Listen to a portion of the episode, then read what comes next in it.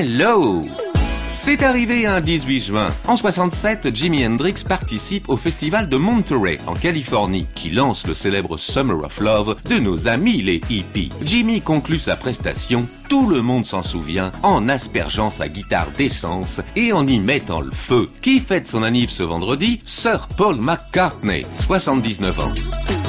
Dans ma story du jour, j'ai évidemment McCartney. Son actualité, c'est un autre anniversaire, les 50 ans de son deuxième album solo, Ram, qui vient d'être réédité en vinyle. Cette merveille est le seul album signé Paul et Linda McCartney. En 71, après la séparation des Beatles, les discussions avec ses ex-petits camarades étaient surtout d'ordre juridique. Pour échapper à cette ambiance pesante, il était parti se planquer avec sa chérie dans sa ferme en Écosse pour écrire les morceaux de Ram. Un single a séduit plus que les autres. Uncle Albert, Admiral Halsey, enregistré avec le Philharmonique de New York, chanson très Beatlesienne qui s'est classée numéro 1 aux États-Unis.